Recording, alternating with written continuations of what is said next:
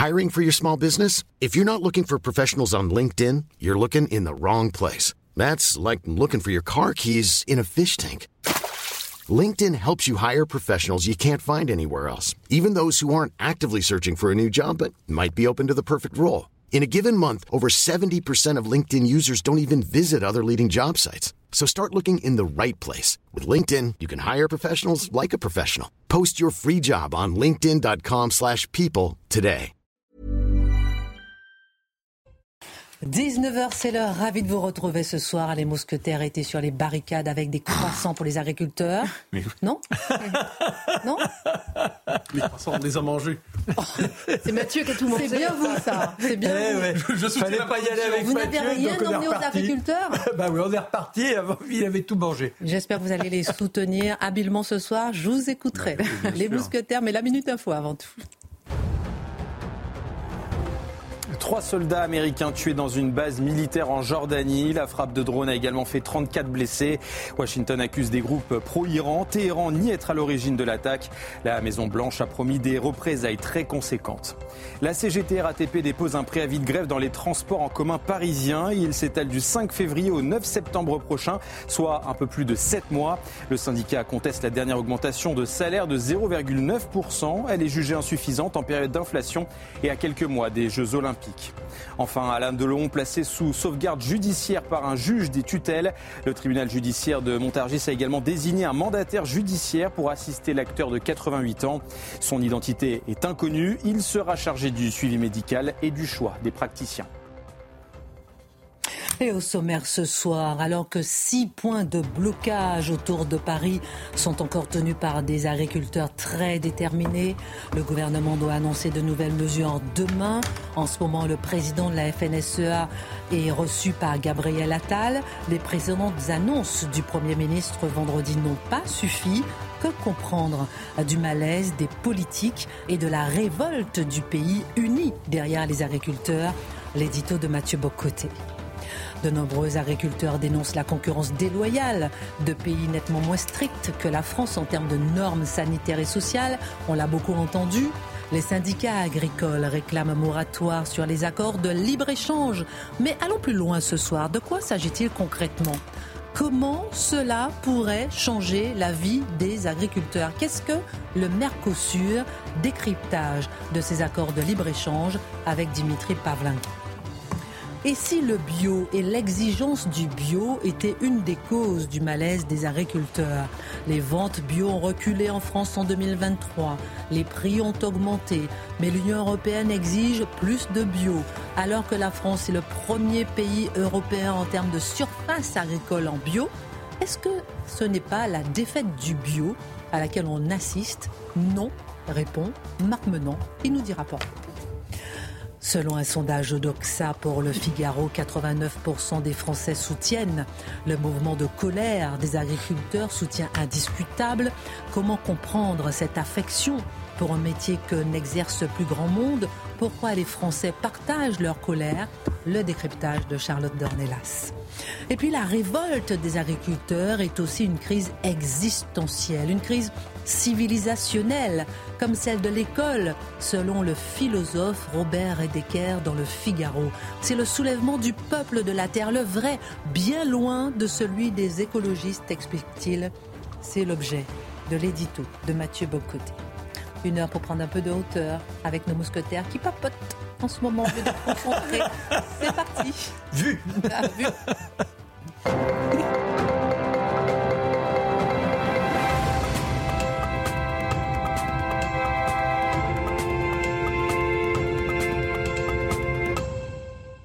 Mais c'est bien d'emmener euh, quelque chose aux agriculteurs, Bah, des croissants, voilà, un soutien.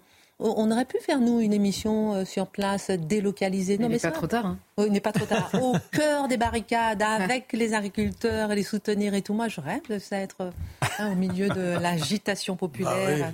On est des gens de culture en plus. Mais oui, dans tous les sens du terme. on- on- Ouais, oh là là, oh, bon. À la retraite. Peut mieux faire, peut mieux faire.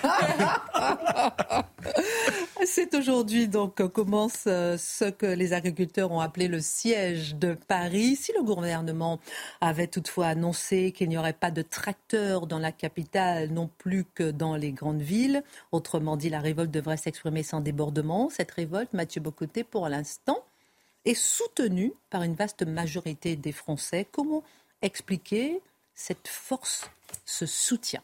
Je pense que c'est la crise qui, pour l'instant, condense bien d'autres crises. Hein. Une forme de crise où convergent tant de malaise et qui témoigne d'un sentiment de dépossession profond qu'on analyse en fait depuis des années et qui, qui est porté aujourd'hui par les agriculteurs. Mais un fait d'abord qui me semble important, la grandeur de l'Europe, c'est qu'on a l'impression, parce que quand on a le nez collé sur l'actualité, une crise chasse l'autre et ainsi de suite. Or, ce qu'on voit, c'est qu'il y a quand même à la grandeur de l'Europe quelque chose comme un mouvement insurrectionnel à plusieurs facettes qu'on peine à identifier à une seule cause, mais on sent manifestement que le malaise des peuples européens qui s'exprimaient traditionnellement, soit par la désaffection électorale, soit par le ralliement aux, fameux populistes, soit en se jetant sur le premier référendum disponible pour voter non, une partie de cette colère-là ne s'exprime plus seulement dans les formes institutionnelles convenues. Euh, cette révolte est une révolte je dirais, disciplinée. on n'est pas devant une révolte anarchique. Donc, parce que les agriculteurs ont à la fois, je dirais, le sens du pays et aussi le sens du soutien de l'opinion publique. Mais on est dans une révolte qui dit les cadres actuels ne fonctionnent plus. donc, le, cadre qui permet normalement d'organiser la vie en société a fait faillite et on est obligé de faire autre chose. Alors, qu'est-ce qu'on a devant nous aussi? C'est un système qui éclate. Un système qui éclate dans toutes ses dimensions.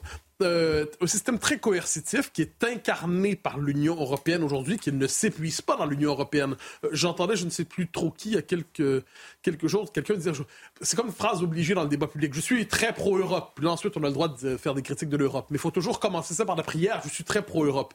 Euh, qu'on me permette d'être le seul à dire de ne pas, je ne le suis pas. Euh, j'ai jamais été très pro-construction européenne. Je trouve que globalement, c'est une mauvaise idée. Puis les circonstances actuelles nous rappellent que depuis 30 ans, globalement, c'est une erreur bureaucratique qu'on a construite avec avec beaucoup trop d'énergie euh, contre la volonté des peuples d'ailleurs. Donc un système de spoliation fiscale où on impose et on taxe, on taxe et on impose, on réglemente, on multiplie les normes, on regarde ça et le commun des mortels cherchant à comprendre pourquoi on l'encadre toujours plus, pourquoi on le taxe toujours plus, pourquoi on l'impose toujours plus, n'y comprend pas vraiment quelque chose. Et l'originalité de la crise présente, j'y reviens, c'est que cela dit, un pouvoir a été identifié.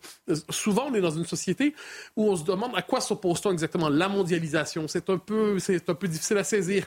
Euh, dans la République, quel pouvoir exactement? Là, c'est clair, Bruxelles. Bruxelles incarne et synthétise ce qui ne fonctionne pas dans l'encadrement général des sociétés européennes.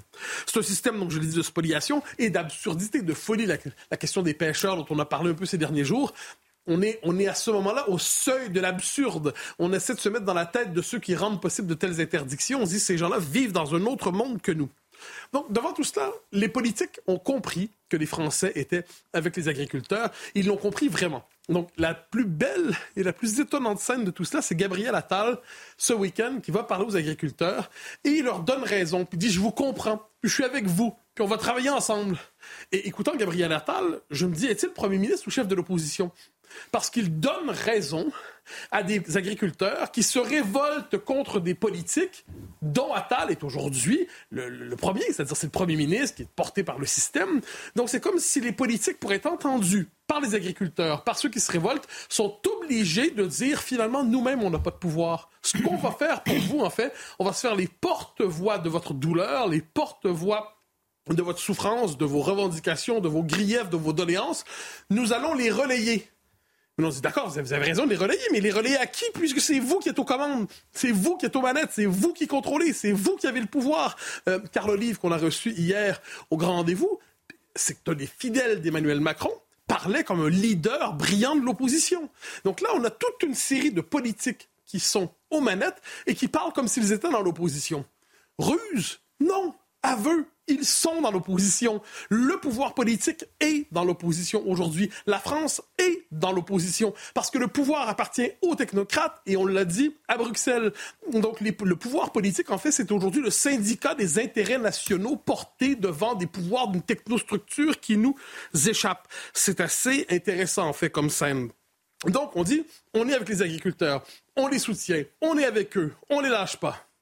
Mais néanmoins, et là c'est une forme de soutien schizophrène, on se dit, il faut quand même que ce soutien, euh, cette révolte s'exprime dans les cadres de la légalité républicaine puissance 1000. Et là, on sort le symbole des derniers jours, le blindé. Alors, qu'on utilise les moyens nécessaires pour assurer la sécurité alimentaire du pays, très bien. Mais sortir le blindé dans les circonstances, je sais qu'il peut être utilisé en d'autres moments, mais le blindé contre le tracteur, je ne suis pas certain que sur le plan symbolique, ce soit exactement le message qu'on veuille envoyer aux Français lorsqu'on dit qu'on soutient les agriculteurs. Nous sommes avec vous, mais nous sortons des instruments de contrôle des foules ou de répression qu'on ne sort pas nécessairement quand la foule est beaucoup plus violente. C'est étonnant, c'est-à-dire que quand ça brûle, quand ça casse partout, les blindés, on les cherche un peu. Mais là, quand soudainement les tracteurs arrivent, on se dit tracteur contre blindé, j'ai l'impression qu'il y a une forme de chorégraphie symbolique et politique qui échappe au commun des mortels. Donc, le gouvernement, je dis, le gouvernement est dans son droit, évidemment, de dire euh, on ne touchera pas à tel, le marché de registre, euh, pas de grands tracteurs à Paris, tout ça, on le comprend. Il a raison. Pour protéger en même temps les Français. Ben voilà, donc il a raison de le faire. Mais au même moment, euh, donc personne ne conteste le fait qu'il doit faire ça. Mais au même moment, il y a cette espèce de soutien paradoxal, cette image un peu étonnante qui nous montre à quel point nous vivons dans un univers complètement fractionné, euh, fracturé. On est pour une chose et son contraire, et un symbole et l'autre tout à la fois. Quelque chose ne fonctionne pas. Et on a, disons là, pour les, les, les, fameux blindés dont on a parlé, c'est qu'on avait compris depuis un temps que c'était fait pour contenir les soulèvements intérieurs. Euh, le problème, c'est quand le soulèvement intérieur, c'est celui des agriculteurs, on se dit finalement, ce qui fait peur, c'est quand le pays profond se révolte. Donc, voyant tout cela, on a l'impression que la classe politique a compris qu'elle devait dire, nous vous comprenons, nous sommes avec vous, mais ne comprend tout simplement pas l'ampleur de la crise qu'on a, euh, qui nous saute au visage. Après euh, les annonces de Gabriel Attal, il y a eu un barrage qui a été levé, un seul sur la 64. Vous présentez un pouvoir complètement désorienté. Euh, c'est vrai euh, ainsi que c'est vraiment ainsi que vous voyez les choses, un pouvoir complètement désorienté, euh, un pouvoir qui est euh, devant l'aveu de, manque de pouvoir par rapport à Bruxelles. Ah oui, mais je pense que c'est un peu ça. On est la, classe politique en fait a profondément changé. Il faut faire une histoire. La, France pourrait ou devrait avoir un rapport très particulier avec l'histoire de ses dirigeants. Prenez ce qui était la classe politique française des années, on pourrait dire 50 jusqu'aux années 90. C'est une classe politique d'une qualité exceptionnelle dans le monde occidental je ne dis pas qu'ils n'ont pas tout échoué, mais ils ont tout échoué partout. Mais on était devant quand même des figures d'exception. Et aujourd'hui, pour reprendre la formule de notre ami Pro, c'est plutôt le règne des petits hommes gris. C'est-à-dire, on avait des hommes qui étaient incarnés, qui, d'ailleurs, qui avaient souvent une forme de baronnie, qui étaient des incarnés dans un pouvoir local, réel. Ils étaient des, multi-étagés en matière électorale. Ils et, ils, ils avaient un vrai contact avec le pays. Là, qu'est-ce qu'on voit en fait, c'est que la fonction des politiques qui ont complètement changé. Premièrement, ils ont le réflexe européiste tel, ils sont tellement obligés de dire le mot Europe, Europe, Europe chaque fois qu'on a l'impression que tout ce qui sort du logiciel européiste, ça fait une espèce de, bug euh, symbolique, de bug logique. Mais j'y reviens. Les politiques ont changé de fonction. Ils n'ont plus pour fonction de gouverner, réformer, transformer, décider. Leur fonction désormais, c'est de faire accepter à la population ce que ce qu'on appellera le système, la technostructure a décidé. Donc les politiques ne sont plus là pour réformer le système, ils s'en sentent bien incapables. Ils sont les premiers à dire on fait ce qu'on peut, on peut pas grand-chose, ça se joue ailleurs, c'est des, ce sont des règles très complexes, ça nous échappe. Donc le politique a changé de fonction. Désormais, c'est une espèce de fonction de communication. On le dit souvent, mais qu'est-ce qu'on veut dire quand on dit c'est de la com, que de la com, que de la com? Les politiques sont là pour trouver les bons mots, pour calmer les humeurs populaires le temps que ces humeurs passent et qu'on passe à autre chose. Les politiques ont renoncé à avoir une emprise réelle sur la matière sociale, ce qui fait que le commun des mortels, soit dit en passant, ne les croit plus. Certaines mesures peuvent être prises, certaines annonces peuvent être faites, mais tout le monde sait très bien qu'il s'agit en fait de placer un, petit pansement euh, sur une blessure profonde ou sur un cancer. Un tel soulèvement impressionne, m'a posé la, question euh, euh, clairement et directement, est-ce que ça peut vraiment changer les choses. Je dis par exemple sans violence, euh, c'est contenu, c'est maîtrisé, on sent qu'ils se maîtrisent. Alors ça serait de la violence, il y aurait, il serait peut-être euh, les Français se seraient désolidarisés, mais peut-être qu'ils auraient obtenu plus de réponses rapidement. Est-ce que réellement ils peuvent arriver à avoir quelque chose? Bah, Si on accepte comme position de principe que la violence est toujours à condamner, on, l'évoque tout simplement. À l'échelle de l'histoire, je sais que c'est plus complexe, mais dans une société démocratique, la violence est toujours à condamner. Ce qu'on voit, cela dit, c'est que donc que peut faire le gouvernement? Il est obligé d'envoyer des, de, prendre des mesures, hein, les fameuses annonces. Là, c'est l'annonce du jour, puis des annonces dans 48 heures. Et puis, si le siège de Paris, on parle comme autant des Prussiens quand même, hein. si le siège de Paris tient 48 heures ou 72 heures ou encore plus, il y aura d'autres annonces qui seront faites. Donc, ça c'est un rapport de force strictement politique, on le comprend. Mais sur le fond des choses, ces mesures ne sont que des mesurettes. J'entends par là que ça ne veut pas dire qu'elles ne veulent rien dire. C'est-à-dire que dans le système dans lequel on évolue, qui est le système européiste, on peut toujours donner quelque chose, jeter du lest, faire un chèque, deux chèques, cinq chèques, dix chèques, fonctionner sur le mode multiplier les aides. Sur le fond des choses, tant que le système dans son ensemble n'est pas regardé en face en voyant de quelle manière peut-on le réformer en profondeur, quitte à en sortir pour poser des paramètres nouveaux, nous serons condamnés à avoir, comme je dis, des aides, des annonces. Tout ça peut calmer à court terme, à moyen terme, mais certainement pas sur le fond des choses. La vraie question, Heureusement qu'il y a un débouché électoral européen dans quelques mois, sinon toute cette colère n'aurait même pas un débouché institutionnel démocratique tel qu'on peut le souhaiter. Charlotte Dornelas, est-ce que euh, les agriculteurs sont vraiment euh, conscients de ce que disait Mathieu Bocoté, le fait que c'est euh, l'Europe justement qui doit changer et que Gabriel Attal, le gouvernement français, euh, ne pourra finalement pas répondre à toutes euh, les demandes, les demandes des normes. On va en parler justement avec Dimitri Pavlako. Est-ce qu'ils en ont conscience bah, C'est un sujet qui revient beaucoup dans les, dans les discussions et dans les revendications. Mais je pense qu'il y a un rapport, les agriculteurs ont un rapport à l'Union européenne qui est aussi ambivalent que, d'une certaine manière, le reste des Français. C'est-à-dire que l'Union européenne a accompagner très très largement dans sa construction euh, ce que les injonctions contradictoires, on va dire, qui ont été faites aux agriculteurs. Mm. La, sortie du monde paysan mm. et l'agriculture telle, qu'on la connaît aujourd'hui, mm. avec ces injonctions à la technicisation, à l'entrée dans la mondialisation, avec une souffrance terrible qui existe bien au-delà de la question de l'agriculture. Donc il y a eu un rapport, en, effet, à la fois de, de, comment dire, d'adhésion à, cette politique agricole commune, hein, pour faire simple, pendant très longtemps. Puis en fait, un rapport d'esclave à cette politique. C'est un mot qui revient souvent. Finalement, on s'est rendu esclave, mais dans une certaine mesure, en y croyant. Donc c'est un, rapport très ambivalent. Mais aujourd'hui, je crois que oui, la question européenne, elle est identifiée, on va dire, dans, dans les revendications très largement. Même si, comme le disait Mathieu, il y en a beaucoup qui commencent en disant attention, je remets pas en cause et toute la fin de la phrase est une remise en cause. Dimitri, de nombreux agriculteurs dénoncent la concurrence déloyale de pays nettement moins disants que la France en termes de normes, normes sanitaires et sociales. On en a déjà beaucoup parlé. Les syndicats agricoles réclament un moratoire sur les accords de libre-échange. Ce soir, on ira plus loin. On va essayer de vraiment euh, comprendre les choses, euh, notamment euh, celui avec le Mercosur. Vous allez nous en parler. On se souvient aussi, il y a quelques années, du CETA ou mm. du CETA, conclu avec le Canada. Ces accords de libre-échange, Dimitri. Euh, quel bilan Est-ce qu'ils sont réellement nocifs pour les agriculteurs bah, D'abord, grâce au CETA, je sais que Mathieu peut avoir des bons fromages français au lait cru au Canada.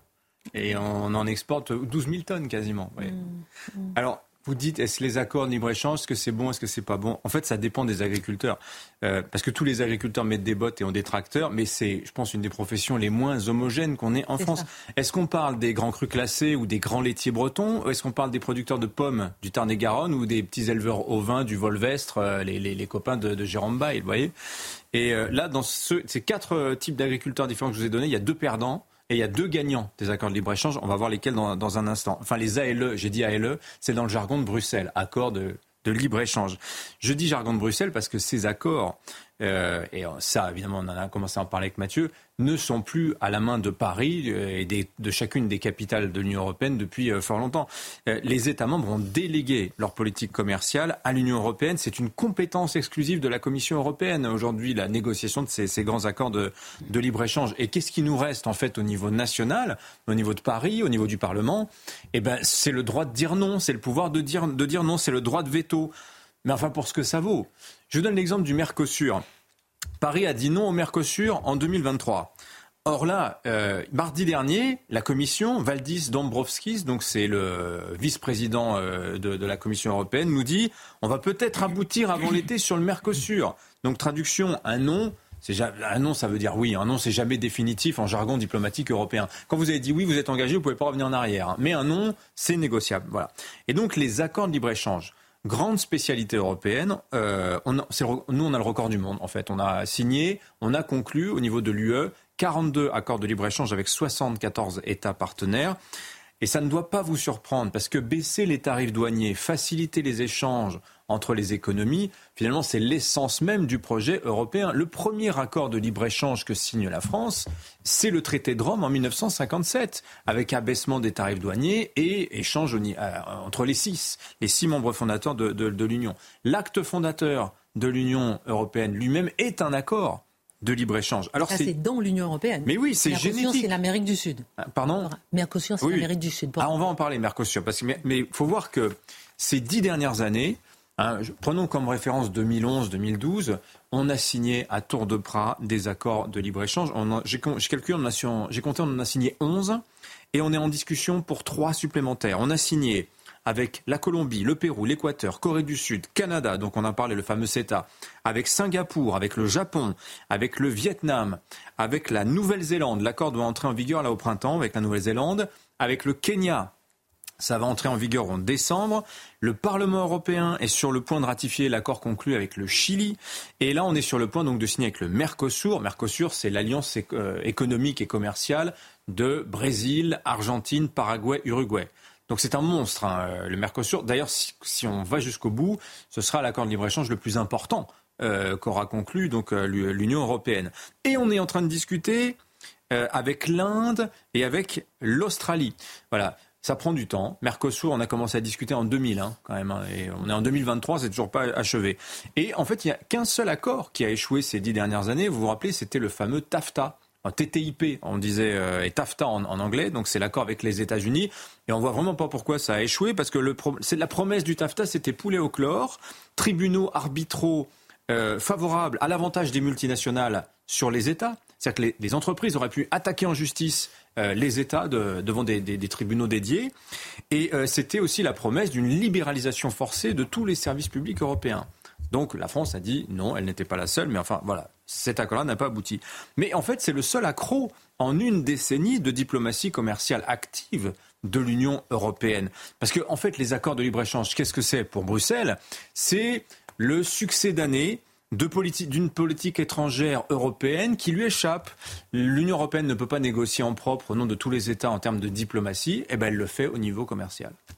Mais alors, euh, quel est le bilan de ces accords, ces nombreux accords Est-ce qu'ils sont avantageux pour les Européens en général et les agriculteurs français en particulier? Alors, d'abord, il faut bien comprendre que les accords de libre-échange, l'agriculture n'en est qu'une composante. Hein. Il y a des accords de libre-échange, en fait, ça porte sur à peu près tout. Les biens, les services et les biens agricoles en, font partie, mais ça n'est pas tout. Alors, dans l'absolu, c'est super pour le consommateur, les accords de libre-échange, parce que, vous savez, c'est une loi économique de base. Dès lors que vous augmentez la taille du marché, plus d'offres, plus de demandes. Bah, loi de l'avantage comparatif, Ricardo, 1817, ça fait deux siècles qu'on sait ça. ça, fait baisser les, ça fait baisser les prix, voilà. Euh, et c'est le credo officiel de l'Organisation mondiale du commerce. Aujourd'hui, si on signe beaucoup d'accords en bilatéral, c'est-à-dire euh, Union européenne, Chili, Union européenne, tel pays, un seul pays. C'est parce que la diplomatie multilatérale, ce qu'on appelait le cycle de Doha, ne fonctionne plus. L'OMC n'arrive plus à avancer en parlant avec des grands accords mondiaux ou au moins internationaux. Voyez Donc on négocie comme ça euh, de, gré à gré. Et on voit que l'Europe, elle est extrêmement forte à ce jeu. 15% du PIB européen, c'est-à-dire la richesse annuellement créée, 15% euh, record du monde, hein, eh bien, ce sont des exportations européennes. Et prenez la Corée du Sud, j'ai cité l'accord avec la Corée du Sud, eh bien, les échanges avec la Corée, en 10 ans, ils ont bondi de 50%. Donc, vous voyez, ça a un effet bénéfique, si vous voulez, sur le, sur le commerce. Et si l'on prend l'exemple, par exemple, de l'automobile, les voitures, les Coréens achetaient à l'Europe pour 1 milliard 700 millions d'euros de voitures en 2006. Aujourd'hui, elle en achète pour 10 milliards. Mais ça profite à qui? Ça profite à, Mercedes, ça profite à BMW. Et puis là, on va se souvenir de notre déficit commercial français. Vous vous rappelez, on en a parlé en fin d'année dernière. On a fait moins 163 milliards l'année dernière. Euh, en 2020, en 2022, pardonnez-moi, et moins 110 milliards d'euros l'année dernière. Alors évidemment, il y a la facture énergétique là-dedans, mais enfin, vous voyez bien qu'on importe beaucoup plus que l'on exporte quand on a un déficit commercial aussi abyssal. C'est donc que l'avantage comparatif, il n'est pas très favorable euh, à, à la France dans cette histoire-là. Alors l'agriculture, on voit qu'en fait c'est comme je vous le disais, extrêmement contrasté. Donc les fromages au lait cru, c'est super pour les producteurs parce que maintenant ils peuvent les vendre à Mathieu quand il est au Québec. Les vins et spiritueux, on sait que ça s'exporte extrêmement bien dans le monde entier. Nos grands crus classés sont très recherchés. Le lait aussi, 40% de son chiffre d'affaires, ça se fait à l'export. Avant, on avait le sucre aussi, mais c'est en train de s'effondrer à cause de l'interdiction des néonicotinoïdes. Voilà, tout ce qui a une euh, indication géographique protégée, globalement, ça marche très très bien à l'export. Et puis, et puis, il y a les chroniques qui sont chroniquement, les filières pardon, qui sont chroniquement déficitaires, et on va voir lesquelles dans un instant. On va voir lesquelles dans un instant. On va marquer une petite pause. Je viens de voir, par exemple, c'était pas prévu, mais j'ai envie de vous entendre là-dessus. Par exemple, on a vu que les députés, ils ont augmenté leurs frais de 300 euros. Les sénateurs, on vient de l'apprendre, ils ont augmenté leurs frais de 700 euros. Ah bah oui. Est-ce ah que bah ça a à voir hein, ou pas avec les agriculteurs? Est-ce qu'on peut... Symboliquement, ça fait mal. hein. Symboliquement, ça fait mal. On marque une pause, on en parle. Euh, Dimitri Pavlenko, on était en train de parler des grands gagnants et des grands perdants euh, par rapport aux grands accords de libre-échange. Absolument. Les gagnants, le vin, le fromage. Quels sont les grands perdants de ces grands accords de libre-échange Bah, c'est ceux que vous voyez actuellement. Euh, c'est ceux, c'est, les Jérôme Bail, euh, c'est les petits éleveurs ovins, les petits éleveurs bovins, euh, les éleveurs de volailles, les fruits et légumes, les fruits et légumes, euh, enfin, les cerises, la cerise française, les pommes françaises sont en train de disparaître. Et vous avez de la cerise turque, et vous avez de la, pomme polonaise, etc. On, on- on est en train de détruire ces filières. Alors c'est pas de mon sujet, on parle des accords de libre-échange. Mais le drame pour les, ces filières que je viens de vous citer, c'est que les accords de libre-échange qui arrivent, qui arrivent, donc je vous ai cité notamment la Nouvelle-Zélande, ça, ça va être, ça entre en vigueur dans quelques semaines. L'Australie, ça c'est en discussion, et le Mercosur, dont la Commission européenne vient de nous dire, c'est bon, d'ici cet été, on va arriver à un accord euh, avec le, Mercosur. Eh bien, ce sont ces filières chroniquement déficitaires qui payent en fait le prix de ces accords de libre-échange qui vont être affaiblis tout de suite. Prenons la Nouvelle-Zélande par exemple. L'accord prévoit 36 000 tonnes de viande d'agneau et de moutons qui vont déferler sur l'Europe dès lors que euh, l'accord entre en vigueur au printemps. Eh ben 36 000 tonnes, c'est la moitié de la production française annuelle d'ovins, de, moutons. Vous vous rendez compte? Donc ils vont arriver sur le marché à un moment où en fait la filière ovine se porte quand même globalement pas trop trop mal. On a des prix de marché qui, ont, qui sont meilleurs qu'ils n'ont été il y, a, il y a quelques années. Et voyez, c'est ça en fait le drame, c'est que l'agriculture, souvent, elle est la monnaie d'échange. Elle est la marge d'ajustement de ces grands accords de libre-échange qui sont faits en fait pour vendre des Mercedes. Hein, je résume à gros traits, mais voyez, on a des grandes industries qui savent se placer, qui savent négocier, qui savent exporter, et on met une monnaie d'échange dans la balance, et souvent ça tombe sur l'agriculture avec des filières qui savent se défendre. On a cité le vin, et d'autres, eh ben, tant pis, un petit éleveur, qu'est-ce qu'il pèse avec ses 50 vaches, voyez, face à une, une puissance euh, agricole comme le Brésil, où vous avez des feedlots, où vous avez 30 000, 50 000 têtes, vous voyez, qui sont euh, produits dans des conditions sanitaires qui ne sont pas du tout les nôtres. Mercosur, ça veut dire poulet aux antibiotiques, maïs traité à l'atrazine, qui est un herbicide qui est interdit en Union européenne. On n'a pas le droit de l'utiliser, mais les Brésiliens, eux, ils vont les utiliser, et ça, bien sûr, bah, sans quota, puisque c'est le jeu justement des accords de libre-échange. Est-ce qu'on n'a pas des clauses miroirs, hein, Dimitri, pour empêcher la concurrence déloyale et protéger le consommateur sur le Oui. plan sanitaire? Oui, oui, la clause miroir. Alors on n'a que ce mot à la bouche en ce moment à Bruxelles. Le gouvernement nous a dit rassurez-vous, on va veiller à l'application des clauses miroirs. Alors d'abord, moi je croyais que c'était prévu dans les accords. Visiblement non. Bon, la vérité c'est que les méthodes de production, est-ce qu'on met de la trazine sur le maïs, est-ce qu'on n'en met pas, est-ce qu'on met du diméthoate sur tel, vous voyez, tous ces noms de substances, les néonicotinoïdes dont on entend beaucoup parler ces derniers temps. Mais c'est pas du tout l'objet des négociations commerciales. Les Sherpas, les gens qui sont chargés de ces négociations-là, ignorent totalement comment on fait pousser du maïs. C'est pas leur sujet. Eux, ils négocient des accords de libre-échange. Vous voyez, c'est, ça n'a rien à voir pour eux. Et au mieux, ces clauses miroirs sont une intention. Clause miroir, c'est quoi? C'est dire réciprocité. Moi, je m'impose telle règle quand je produis mon maïs. La minimum, c'est que si on commerce ensemble, tu t'imposes les mêmes règles. Mais vous imaginez la scène Des inspecteurs européens, on va les mettre dans un avion? On va les envoyer au Brésil dans les grosses latifondias et, ils vont aller inspecter comment on fait pousser le maïs. Non mais vous plaisantez, ça, ça n'arrivera jamais. Ça n'arrivera absolument jamais. C'est la même chose que pour le mécanisme carbone. hein. Vous savez, soi-disant, on va contrôler euh, la quantité de carbone qu'il y aura dans l'acier turc. Mais on va aller en Turquie pour vérifier comment ils font leur acier.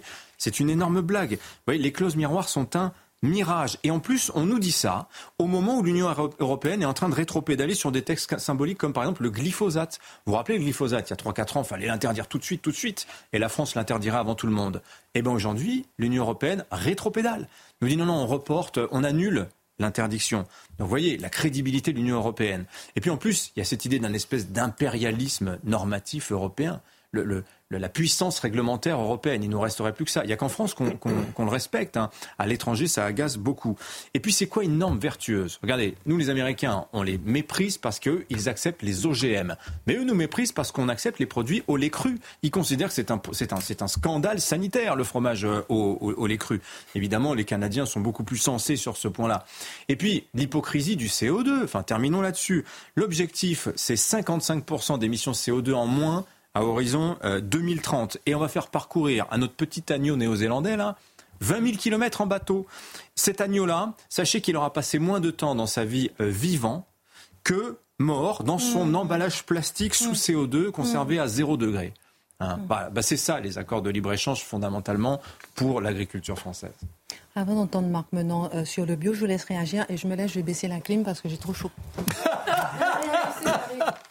non, mais ça, ce que dit Dimitri tout à fait juste, c'est-à-dire que au final, dans la définition de l'intérêt commercial européen, euh, l'Allemagne fixe l'intérêt commercial et la France accepte généralement de faire les sacrifices nécessaires pour la construction de l'Europe. Ça correspond à l'idée que plusieurs, une partie des élites françaises se font de l'Europe, c'est-à-dire sacrifier la France pour l'Europe, car l'Europe sera une plus grande France. Pour l'instant, l'Allemagne gagne. En tout, cas, présenté comme ça, je ne vois pas d'issue hein, par rapport à ce que vous dites pour les agriculteurs. Marc, Mais si vous me mettez un instant, vous savez ce qui se passe le mouvement agricole? C'est le premier mouvement social qui est authentiquement européen. Alors ça ne se passe pas simultanément. Et, je, et je pense qu'il n'y aurait pas la barrière de la langue entre l'Allemagne, la France, etc. Je pense que le mouvement serait beaucoup plus ample. Oui, puis ce sont des concurrents, des intérêts nationaux extrêmement forts. Mais vous voyez, euh, c'est en train de bouger au niveau européen maintenant parce qu'ils ont compris que le mouvement était continentale. Et ça, c'est assez nouveau. Hein. On va voir ce que dira euh, Emmanuel Macron jeudi au sommet européen à Bruxelles. Euh, on en attend beaucoup. Euh, Marc Menant, ici, le bio et l'exigence du bio étaient une des causes du malaise des agriculteurs? Pourquoi? Parce que les ventes bio ont reculé en France, les prix ont augmenté, l'Union européenne euh, dont on parle tout le temps exige plus de bio, alors que la France est le premier pays européen en termes de surface agricole en bio.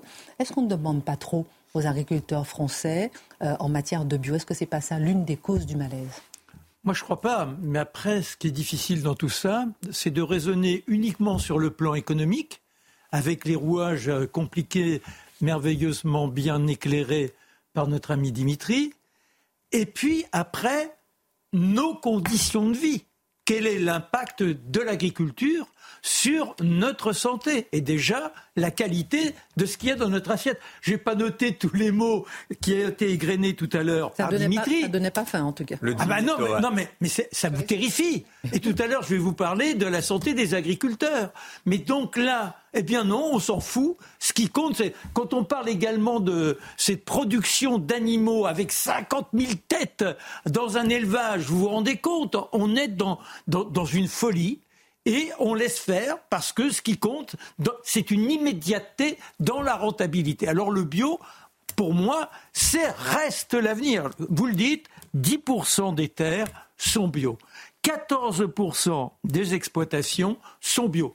La moyenne d'une euh, installation bio, c'est à peu près 10 hectares, alors que une installation autre, c'est au moins 30-60 hectares. Et la consommation, malheureusement, elle a reculé. On est passé de deuxième, les Français étaient les deuxièmes, bien loin quand même de ce qui est la consommation familière. Il n'en reste pas moins qu'on était les deuxièmes. Là, on est devenu cinquième. Pourquoi? Bien parce que là encore, on a des logiques économiques. En 2023, plus 21,2% le prix des produits bio dans les grandes surfaces. Dans le même temps, dans le réseau habituel des marché bio, ça n'augmentait que de 10,8. Vous vous rendez compte? Ça veut dire qu'à nouveau, eh bien, la grande distribution étrangle les producteurs. Qu'est-ce qui se cache derrière tout ça? Eh bien, la façon de vivre et la prix du tonne de blé. Alors là, il y a, une il y a eu une surproduction de blé l'année dernière, que ce soit du blé bio ou du blé conventionnel. On est passé de 340 euros la tonne à 240 euros payés à l'agriculteur en bio. Mais également, en conventionnel, c'était 340 euros aussi, et c'est dégringolé à 223. Et là, bah, c'est la surproduction mondiale. Et par conséquent, s'il n'y a pas de clients, forcément, vous ne pouvez pas espérer bien négocier et gagner votre vie.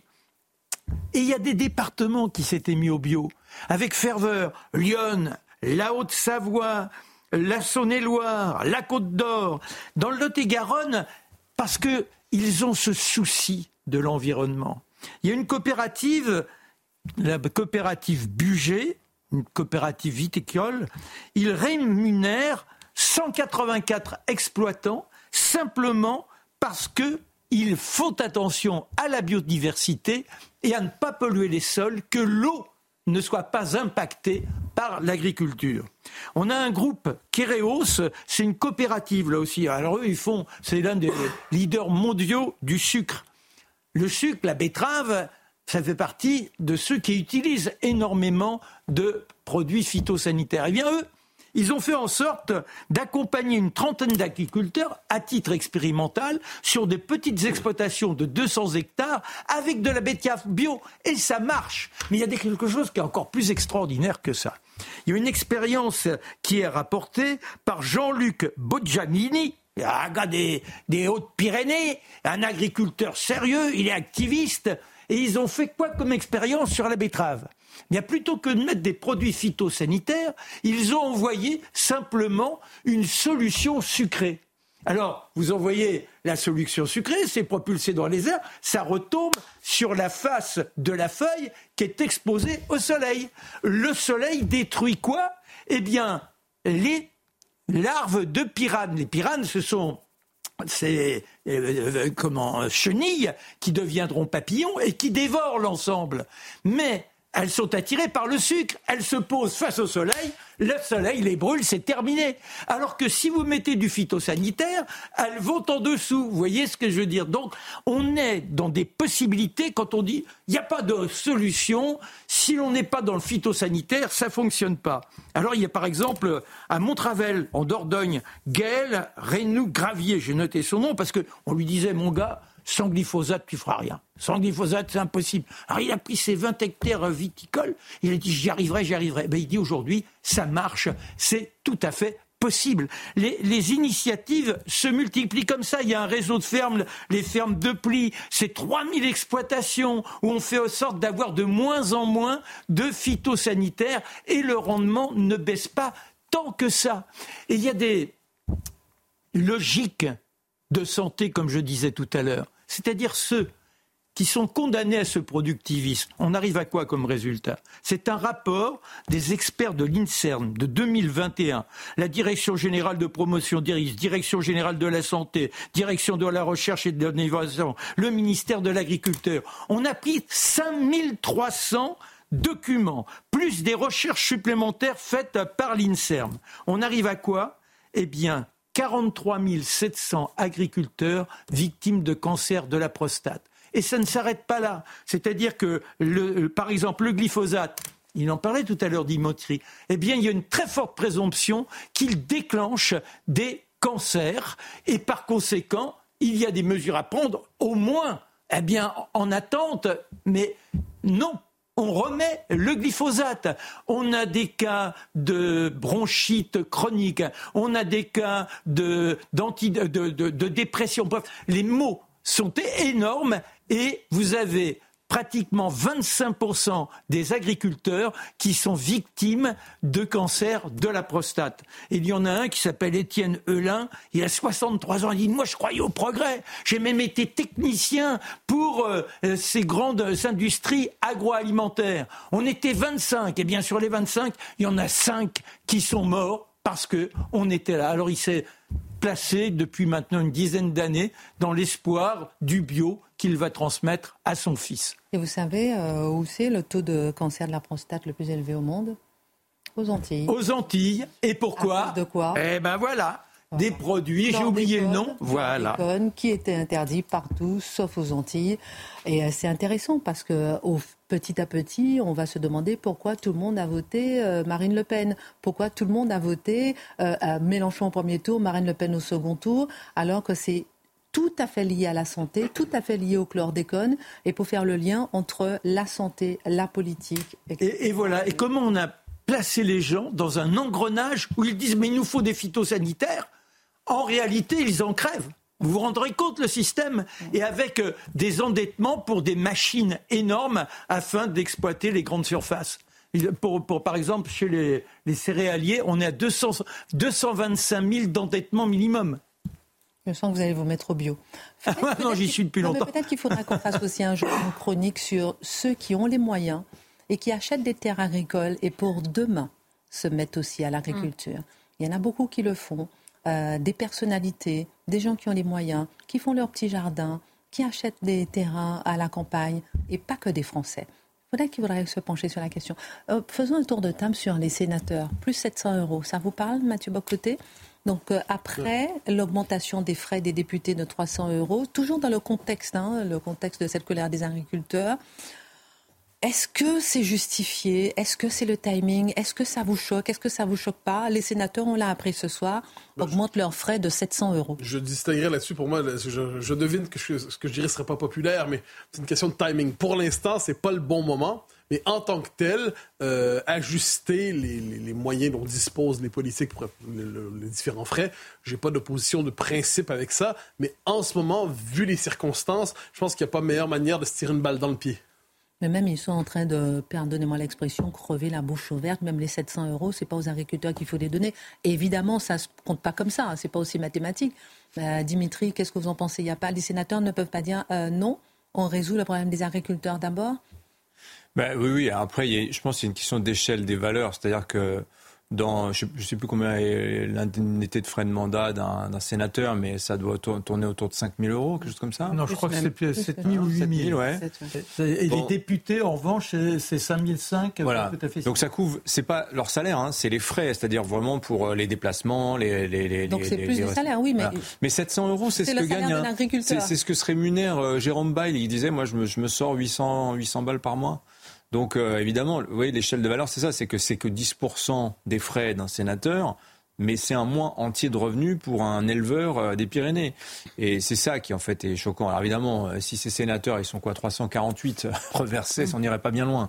Mais symboliquement, Mathieu a raison. C'est comme euh, la Commission européenne qui nous dit formidable, le Mercosur, on avance. Au moment où il y a une révolte agricole contre notamment ces accords libre c'est la même chose. C'est une question d'opportunité du timing qui est, qui est, quand même hallucinante. Charlotte Dornelas. Oui, que la question de la bonne rémunération des représentants politiques se pose, notamment vis-à-vis -vis de la question de l'éventuelle corruption, par exemple qui est une question aussi qui est importante euh, dans un pays, moi, ça ne me choque pas que la question existe en soi.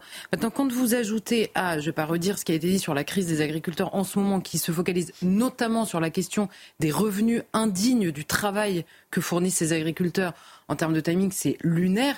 Et s'ajoute, j'ajouterai à cette question la question de fond qu'on pose depuis euh, des jours et des jours, à savoir la réelle puissance, le réel pouvoir des hommes politiques qui sont en train de s'augmenter. Quand en plus vous avez dans la tête l'idée qu'ils ont des salaires importants mais qu'ils n'ont plus le pouvoir entre les mains, voilà, ça devient compliqué euh, de globalement. Quoi. Donc, en effet, il faut séparer la question de la nécessaire bonne rémunération des hommes politiques de, de la réalité aussi. Marc, je vais euh. encore plus loin peut-être que Charlotte qui dit qu'effectivement l'idée même qui se rémunère de façon un peu plus euh, élevée ne la choque pas. Est-ce que le fait même de se rémunérer, d'augmenter ses frais, est-ce que ça vous choque pas au moment où on a un problème d'inflation, au moment où de façon tous les Français demandent une augmentation. Quand on voit, quand on voit le salaire moyen du Français, Charlotte dit bah oui, c'est pour éviter la corruption. Mais alors, c'est le, le policier. Je n'ai pas dit ça de manière aussi. Euh... Non, non, mais. Voilà, j'ai pas balayé ça d'un verre de main. Je dis que l'idée, c'est une question extrêmement inquiétante. Regardez aux Pays-Bas.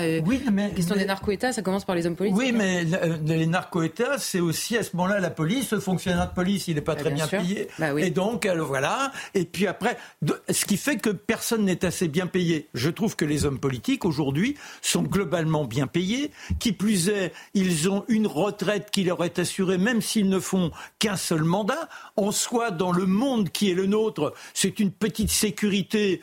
C'est pas, c'est pas mirifique peut-être, mais euh, ça vous permet d'envisager l'avenir avec plus de sourire que le commun des mortels. Bon, je suis peut-être un peu démago, mais c'est ma, c'est ma sensation.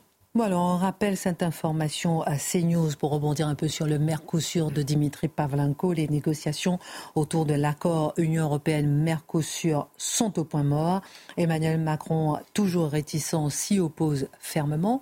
On n'a pas signé, on ne devrait pas signer. Il a clairement exprimé à Ursula von der Leyen, la présidente de la Commission européenne. Charlotte Dornelas, selon un sondage Odoxa Backbone Consulting pour le Figaro paru le 24 février, 89% des Français soutiennent le mouvement de colère des agriculteurs. Le soutien euh, de la part des Français est indiscutable. Comment comprendre cette affection pour un métier que plus personne n'exerce finalement? Je pense qu'il y a une dimension dans cette, euh, à la fois dans la révolte, mais plus encore dans le soutien à la révolte, il y a une dimension profondément identitaire en réalité. C'est-à-dire que les paysans, on l'a dit beaucoup, il y a euh, quelques générations encore, l'immense majorité de la population était euh, se retrouvait dans ce monde paysan. Donc déjà dans, nos arbres généalogiques, il y a, l'idée d'une descendance des paysans qui est beaucoup plus large que le nombre d'agriculteurs qu'il y a aujourd'hui en France. Donc il y a, il y a d'abord une comment dire un imaginaire extrêmement fort sur cet héritage culturel en France, dont font partie indiscutablement euh, euh, les, agriculteurs. Et le, comment dire, dans le baromètre du lien social Ipsos de 2023, j'ai essayé d'aller voir dans les, baromètres et les études qui s'attardent sur les, ce que pensent les Français à la fois de l'état du pays, de l'avenir et les valeurs qu'ils euh, plébiscitent. Et il y avait un chiffre très intéressant. Il y a une majorité de Français qui pensent que ce qui fait l'unité de la nation dépend plus en premier lieu de l'héritage que du projet d'avenir. Et bon, là, les agriculteurs, dans l'imaginaire, dans l'inconscient et donc dans le soutien très naturel, c'est extrêmement puissant justement sur l'unité de la nation. Quand bien même sont-ils un pourcentage très faible. Mieux encore, je pense, comme chiffre, 82% des Français estiment que l'attachement à son territoire contribue au renforcement du lien social. Évidemment, c'est assez évident, mais il n'empêche que l'attachement à son territoire crée des, comment dire, des proximités naturelles qui sont beaucoup plus fortes que l'attachement euh, à euh, euh, que, que d'autres attachements, on va dire, qui sont plus éloignés. Et là, évidemment, les agriculteurs, encore une fois, peut-être d'ailleurs plus dans la vie de certains Français, dans leur imaginaire que dans la réalité, ces agriculteurs participent évidemment de l'enracinement maximum, on va dire, en France. Ensuite, les valeurs qui reviennent souvent et qui sont plébiscitées par les Français sont souvent les mêmes. Il y a la question du travail, la question de la transmission, la question de la famille qui arrive toujours en premier lieu, la question de l'environnement naturel, la question de la nature, de l'attachement à la nature. Et dans ce baromètre, l'élément qui est le plus cité comme contribuant à rassembler les Français, celui qui arrive en premier naturellement dans, ce que répondent les Français, c'est la gastronomie. vous faites le mmh. carrefour entre tout ça mmh. et vous avez évidemment la question de l'agriculture qui arrive. Et je pense que le soutien, il est renforcé au-delà de cette question-là. Il est renforcé par le comment dire le récit un peu stupéfiant. Si on raccourcit, on va dire le problème des, agriculteurs qui est résumé ces derniers jours, qui évidemment se décline de manière très différente euh, en France et qui relève beaucoup d'autres sujets que simplement euh, celui du travail. Mais je pense que le récit de personnes qui travaillent extrêmement dur, parce que quand vous avez des semaines à 90 heures par semaine, bon, euh, tout le monde reconnaît qu'il y a un travail qui est fourni, qui est extrêmement dur et difficile, qui ne rechigne pas à la tâche, qui transmettent de génération en génération, qui par ailleurs font un travail indispensable, euh, qui est parfois jugé non indispensable par les technocrates de Bruxelles, mais qui demeure indispensable en effet, qui dénonce des règles ubuesques, une, paperasserie lunaire et qui peine à la fin du mois à vivre de ce travail, je pense que là, en l'occurrence, on a le récit dans lequel, sinon se retrouve une bonne partie des Français, en tout cas un récit que, comment dire, qui attire l'empathie indiscutable de l'immense majorité des Français. Et par ailleurs, s'ajoute à cette question l'évolution du métier. Et là, c'est assez intéressant de voir. C'est pour ça que je parlais tout à l'heure de la, fin. On a dans l'imaginaire, on, parle de paysans d'ailleurs ces derniers jours, et la paysannerie, de manière absolument indiscutable, le monde de la paysannerie est euh, en passe de mourir de manière très claire. Pourquoi? Parce qu'il y a une évolution qui a été encouragée par les mêmes qui aujourd'hui sont pointés du doigt en raison des normes et, euh, des, et paperasses qu'ils font remplir toute la journée. Donc là, il y a la question de l'injonction contradictoire et là aussi, beaucoup de Français se retrouvent dans cette idée qu'ils ont été encouragés à faire des choix qu'aujourd'hui on leur reproche. Là, c'est indiscutable. Il y a beaucoup de gens qui se retrouvent évidemment dedans. Et je pense que les deux questions qui pourraient être, qui pourraient être, comment dire, contradictoires entre les agriculteurs et les Français qui sont par ailleurs euh, des consommateurs, c'est celle du pouvoir d'achat et de l'écologie. Et je pense que et le pouvoir d'achat et l'écologie se retrouvent précisément dans, dans cette période de transition à la fois encouragée et le résultat, la révolution du bonheur qui était prévue, à la fois sur l'écologie, sur le pouvoir d'achat, et les deux se retrouvent chez les agriculteurs, est un échec cuisant. Et là aussi, les Français se retrouvent euh, dans ce récit-là. Donc je pense qu'à la fin, les Français se retrouvent dans les agriculteurs sur l'idée qu'il faut euh, changer de modèle, même si c'est un peu euh, diffus, on va dire, comme idée, ou confus d'ailleurs. Il y a un plébiscite, mais peut-on également comprendre que les Français partagent la colère euh, des agriculteurs. Et oui, je pense que le plébiscite, il y a aussi derrière la colère, et qu'elle soit agricole ou pas, finalement, on, se retrouve et on voit. Alors là, c'est l'enquête, la dernière enquête du Cevipof, vous savez, qui est faite pour le Monde tous les ans et qui, s'attarde sur justement cette colère. La colère, c'est le point central de cette enquête. C'est-à-dire que le, le, plus naturellement du monde, les Français se disent mécontents et en colère devant une France en déclin. C'est 82% des Français qui répondent que la France est en déclin. Et notez l'enquête, ce qui est le plus stupéfiant dans l'enquête, c'est la progression de ceux qui pensent que ce déclin est irréversible. Voilà, vous avez le récit des agriculteurs ces derniers jours, c'est l'éclatante, on va dire, illustration de cette idée. La confiance dans l'Union européenne, je vous parlais tout à l'heure d'ambivalence par rapport à l'Union européenne, les Français sont assez favorables, soutiennent de manière assez générale ces dernières années l'Union européenne, mais c'est en baisse. Et c'est la confiance dans l'Union européenne qui est en baisse pour faire ce que eux désirent. Et évidemment, là, il y a le même parcours que les agriculteurs par rapport à l'Union européenne. Et c'est la même chose d'ailleurs avec toutes les institutions françaises et de savoir à qui on s'adresse. Cet éloignement du pouvoir, je pense qu'il est vraiment, euh, euh, comment dire, sous-estimé par ceux qui détiennent, en tout cas, euh, qui, qui semblent détenir le pouvoir. On l'avait déjà vu au moment des Gilets jaunes. Cette idée qu'on ne sait plus à qui s'adresser quand on a quelque chose à demander, c'est ultra insécurisant pour les Français en général, pour les agriculteurs ces derniers jours. On a vu le rapport à la violence. On, on a vu cette question revenir en boucle dans les débats médiatiques ces derniers jours. Est-ce que le mouvement va se radicaliser? Est-ce qu'ils vont avoir recours à la violence? Tout le monde surveille. On a 9 Français sur 10, on a 9 Français sur 10 qui ont le sentiment de vivre dans cette enquête dans une société violente et surtout de plus en plus violente. Quand vous voyez les images ces derniers jours, quand vous voyez les images qu'on a tous les jours de l'année et qu'il est euh, euh, moyennement compréhensible de, de, commenter parce que ce serait de la récupération et que là, quand vous n'avez pas ces images de violence et qu'on est en train de les imaginer pour demain, Bon bah, là aussi, il y a un fossé qui se creuse dans le récit, c'est indiscutable. Et les Français, de manière générale, ne voient pas dans ce mouvement des agriculteurs la violence que par ailleurs ils voient dans leur vie tous les jours et dont on parle moins, en tout cas dont on semble avoir moins peur. Ensuite, on a 66% des Français dans cette enquête qui jugent aussi que les violences de certains militants écologistes, notamment dans leurs actions de violence vis-à-vis du monde agricole, sont injustifiable. C'est le mot qui est utilisé. Donc là aussi, quand la violence à l'égard des agriculteurs est dénoncée, les Français s'y retrouvent assez largement. Sur ce slogan, on marche sur la tête, qui aurait été une bonne conclusion euh, pour, la chronique de Dimitri, me semble-t-il. On a, et alors là c'est pareil, on a trois quarts des Français qui disent s'inspirer dans leur vie à eux, hein, de plus en plus des valeurs du passé, alors c'est le titre, c'est le, le thème, des valeurs du passé, et qui pensent que dans une certaine mesure c'était mieux avant, notamment sur le terrain du rapport à la nature. Et cette nostalgie, elle touche en premier lieu les moins de 35%. Donc là, ce n'est pas une question, en l'occurrence, de personnes âgées. Hein. 35 ans. De 35 ans, pardon, les moins de 35 ans. Je suis perdue. Et la On vous suit, on vous suit. Et pareil, sur cette question de la redistribution de l'argent, toujours dans cette idée qu'on marche sur la tête, il y a une forte progression des Français. Les Français ne remettent pas en cause un un modèle de redistribution. Simplement, il y a une progression des Français qui pensent qu'on ne donne pas assez à ceux qui en ont réellement besoin, mm. au détriment, enfin, je veux dire, euh, à la faveur, pardon, d'un assistanat de gens qu'on devrait moins aider. Là, c'est pareil, ça devient évident dans ce mouvement des agriculteurs. Et ensuite, sur la question de l'impuissance, on a dans cette enquête 82% des Français qui pensent qu'il faudrait un vrai chef pour remettre de l'ordre. Alors évidemment, cette assertion, elle est systématiquement pensée sur le terrain de la sécurité. Mais je pense qu'il faut l'élargir de manière très large. On se dit immédiatement, mais il y a de plus en plus de Français qui veulent une autocratie.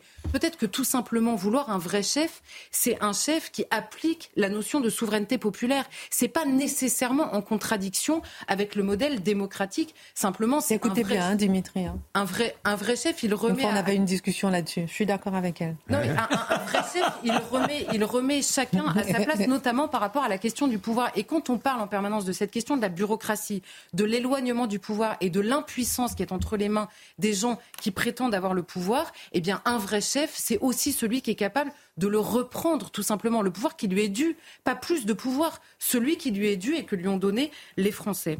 Ils sont pourtant inexistants dans le débat public, sauf ces derniers jours, et leur colère a semblé en surprendre plus d'un. Comment le comprendre? Ben Là, on voit le même fossé encore et toujours. J'ai une image qui m'est venue assez naturellement en tête, c'est que de, de manière générale, il y a plus de Français aujourd'hui en France qui sont touchés quotidiennement dans leur vie, pour qui c'est un problème, la prolifération des sangliers, que la question des, euh, des, comment dire, des voies de bus ou de vélo rue de Rivoli.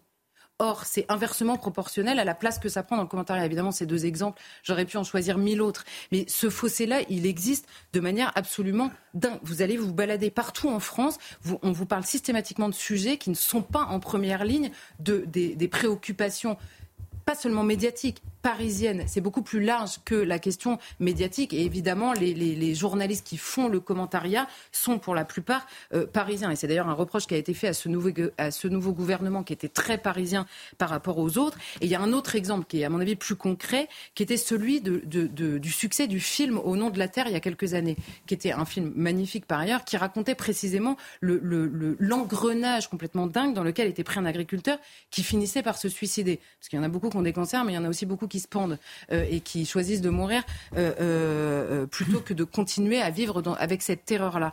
Et ce film-là avait connu un succès complètement dingue en faisant moins de 200 000 entrées à Paris. Il avait connu un succès complètement dingue et avait fini par être traité médiatiquement comme une, une bizarrerie. C'est le succès qu'on n'attendait pas. Et il avait eu un succès complètement fou précisément dans l'autre France, celle qui n'est pas euh, à Paris. Et ce sont plus largement, je pense, des révoltes qui rendent subitement centraux, et c'est pour ça que je fais le lien avec les Gilets jaunes depuis quelques jours, qui rendent centraux des Français qui ne le sont jamais. Et ça, je pense que c'est important. On se pose toujours la question des corps intermédiaires. Dans une certaine mesure, les syndicats, les journalistes, les députés, tous ces corps intermédiaires existent. Et on dit, la démocratie existe s'ils existent. Mais pas seulement s'ils existent, s'ils sont représentatifs. Il est là le fossé. C'est pas seulement le fait que des journalistes existent qui qualifient une démocratie. C'est le fait qu'ils représentent et qu'ils informent correctement les Français qu'ils doivent informer. Et aussi étrange que ça puisse paraître, je pense que les agriculteurs et leur colère surtout est devenu ces derniers jours un corps intermédiaire extrêmement représentatif de ce que les Français ont au fond d'eux. Plusieurs l'ont noté, merci Charlotte Dornelas, plusieurs l'ont noté, Mathieu Bocoté, la révolte des agriculteurs et aussi une crise existentielle. On pouvait le lire ce matin sous la plume du philosophe Robert Decker qu'il s'agissait aussi d'une crise civilisationnelle. Cette formule, est-ce qu'elle est abusive selon vous? Et si elle ne l'est pas, en quoi est-elle fondée? Non, elle n'est pas abusive. Euh, enfin, allons-y avec un fait de base. Jusqu'ici, dans l'histoire humaine, ça va peut-être changer pour les prochains mille ans, jusqu'ici, dans l'histoire humaine, il n'y avait pas de pays sans paysans. Aucun pays a complètement évacué sa part euh, agricole, sa part rurale, sa part de campagne. Ça ne veut pas dire que c'était la seule part vraie. Dans tout pays aussi, il y avait une métropole. Dans tout pays, il y avait une vie urbaine. Toutes les sociétés humaines étaient fondées sur cette part d'équilibre. Or, qu'est-ce qu'on voit en Europe occidentale aujourd'hui?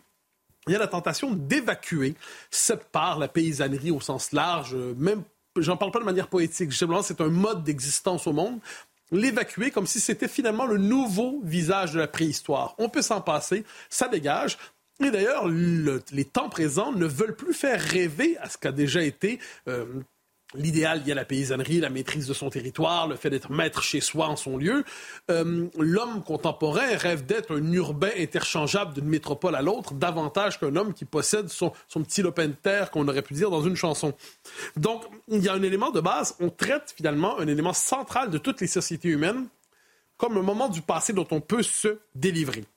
Ah, ça s'inscrit aussi, soit dit en passant, dans un changement de rapport à l'alimentation. Et ça, je pense que c'est hmm. l'autre élément dans tout ça. Je reprends la formule de euh, Rambaud et Pied Noir, donc on l'a cité la semaine dernière, qui dit aujourd'hui, on ne mange plus on, ingurgite des nutriments. C'est-à-dire que sur le plan civilisationnel, encore une fois, on a remplacé, là c'est mon image, mais le chef cuisinier par la nutritionniste.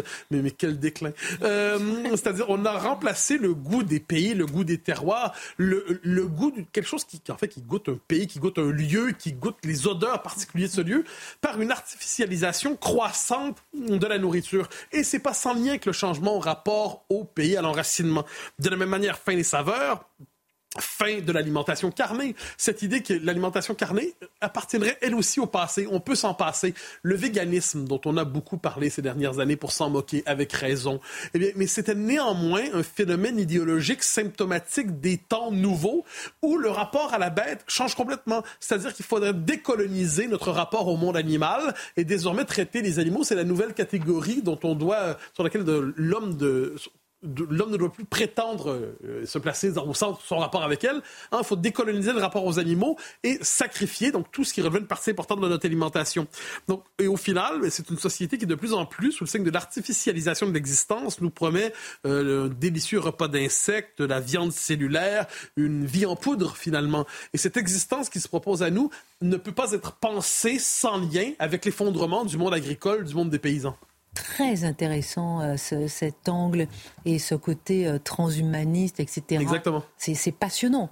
Euh, et l'homme qui veut se substituer, trois points de suspension on voit apparaître un nouveau type d'être humain, finalement, d'après ce que vous dites. Oui, ben, je crois que c'est exactement ça. C'est-à-dire se dessine en Occident, j'insiste, sur l'Occident, qui est quelquefois peut-être en stade terminal, euh, un individu qui rêve d'un environnement aseptisé, un environnement hygiénisé, un environnement sans paysage, sans pays, sans paysans, je l'ai dit, où la nature n'est même plus habitée c'est-à-dire où les, campagnes ne sont plus habitées. Ça demeure à la rigueur un lieu de villégiature. Donc on va aller se ressourcer pendant trois jours, on va voir de la verdure, et ensuite on retourne dans la vraie vie artificielle, dans l'espèce d'excitation, comme si la planète devait être une forme de Tokyo universel ou de New York universel. Donc à la rigueur, on accepte l'existence de la campagne comme parc d'attractions pour urbains qui veulent changer, euh, passer un peu le temps, mais ce n'est plus un élément qui structure un pays, qui structure une culture, qui structure, je le redis, un rapport au monde. Et à travers tout ça, on touche au changement climatique. Au nom des, de la lutte contre les changements climatiques, qui est la grande cause de notre époque apparemment, on nous dit il faut détruire telle culture locale, il faut détruire tel type de, euh, d'exploitation bovine, il faut détruire tel type d'exploitation agricole. Donc pour sauver l'humanité, on doit détruire, sous le signe d'une modernisation, sous le signe de la transition écologique, on doit détruire toutes les cultures très réelles, concrètes, particulières qui ont fait l'humanité. Donc, c'est encore une fois, c'est le piège de la modernité mal comprise. C'est pour moderniser, on doit tout araser. Pour moderniser, on doit tout déconstruire. Donc, au nom de la transition climatique, finalement, pour sauver l'homme, on va détruire tout le propre de ce qu'a été l'homme européen. De ce point de vue, un homme désincarné, un homme sans pays. C'est la promesse des temps présents, l'homme mondialisé, l'homme dissocié. L'homme de demain. Il est peut-être mort. Il est en train de mourir peut-être avec les agriculteurs. Tout de suite, Pascal Pro et ses invités. À demain.